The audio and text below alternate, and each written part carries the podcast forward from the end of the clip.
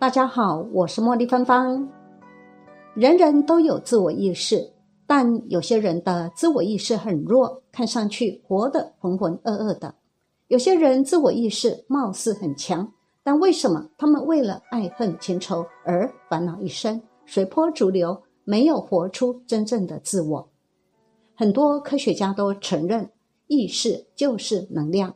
当然。灵性或能量的增长是需要时间学习体会的。真正自我意识够强大的人，通常直觉灵感也很强。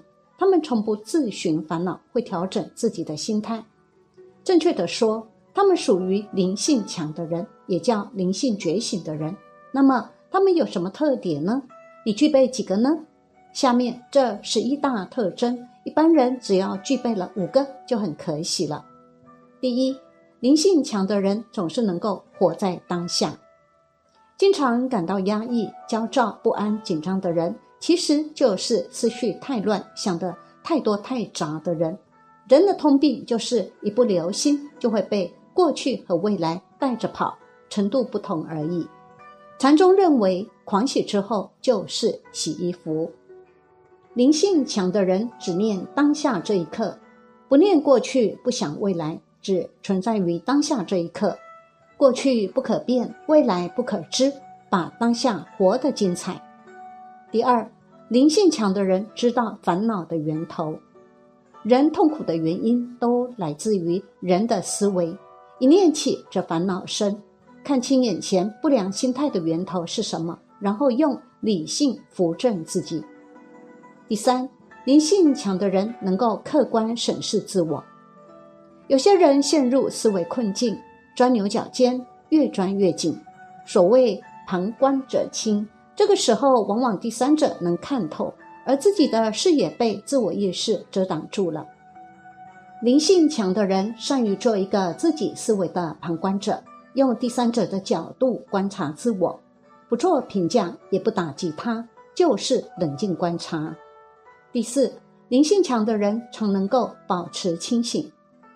日本企业家、思想家稻盛和夫曾经对年轻人说：“不要感性的烦恼。”中国人也说：“不要自寻烦恼。”灵性强的人时刻保持清醒，时刻保持觉知，不让自己陷入丧失自我的混乱之中。第五，灵性强的人能够深刻体会人生就是修行的事实。许多人认为修行遥不可及。不入深山老林，怎么能够算修行呢？其实修行没有那么神秘。灵性强的人天生就知道，行住坐卧都是修行，大道至简，用全部注意力做每一件事就是修行，就这么简单。例如，小和尚每天都要清扫佛堂，一尘不染的清扫，其实他培养的是专注，有专注才有智慧。第六。灵性强的人不会作茧自缚，溺水的人常常无法自救，往往越挣扎下沉的越快。这就好比被杂念带动的人一样，越想快点摆脱忧思，越被它缠绕的紧紧的。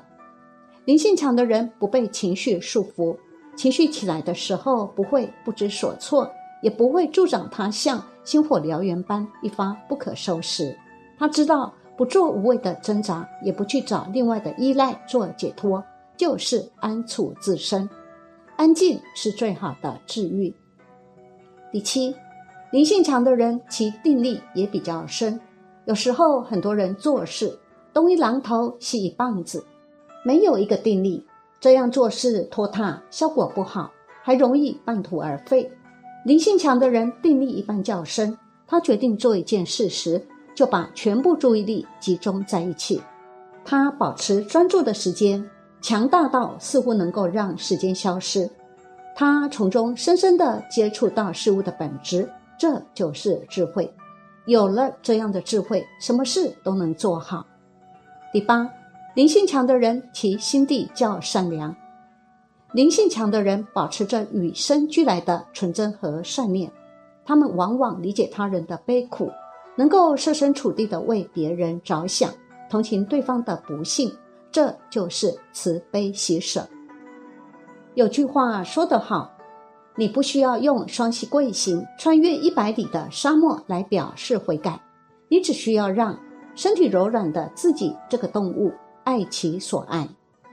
灵性强的人，这些品质自然会流露出来，体现在小到他们待人接物，大到对社会问题的立场。第九，灵性强的人总能够洞彻本质，看问题戴有色眼镜、偏见较深的人。往往看不到事情的本来面目。灵性强的人可以看见问题的本质，他不是用各种杂七八糟的思想观念在分析，而是用他的内在智慧看问题。他的意识存在于灵魂深处，而不是浮在事物表面。第十，灵性强的人总能够安于平凡。萨利加达塔是不二论的大师。有人问他。他的意识和周遭的寻道者有何不同？他微笑着回答：“他已经不再认同寻道者了。没错，他会坐着等待早餐、中餐，饥肠辘辘的，也会像其他人一样不耐烦。但其下是有如海洋般的安详与了解。他不会陷入或认同生活中任何变化的情境，所以他和周遭的人不同。”不论发生什么事，他都是平静的。灵性强的人，其中一个特质就是能够安于平凡，在某些传承中称为开悟后的修行。这是在特殊灵性状态和副作用消退之后的平凡。灵性生活的平凡，来自学会信赖的心，来自对生命恩典的感激。当我们就只是自己，不伪装也不作假，就能够在宇宙中安息。在这种平凡中，没有高下之分，不需要改善什么，不需要渴望什么，只是在爱与了解中，向世界的喜悦和苦难敞开。十一，灵性强的人对神秘世界不排斥。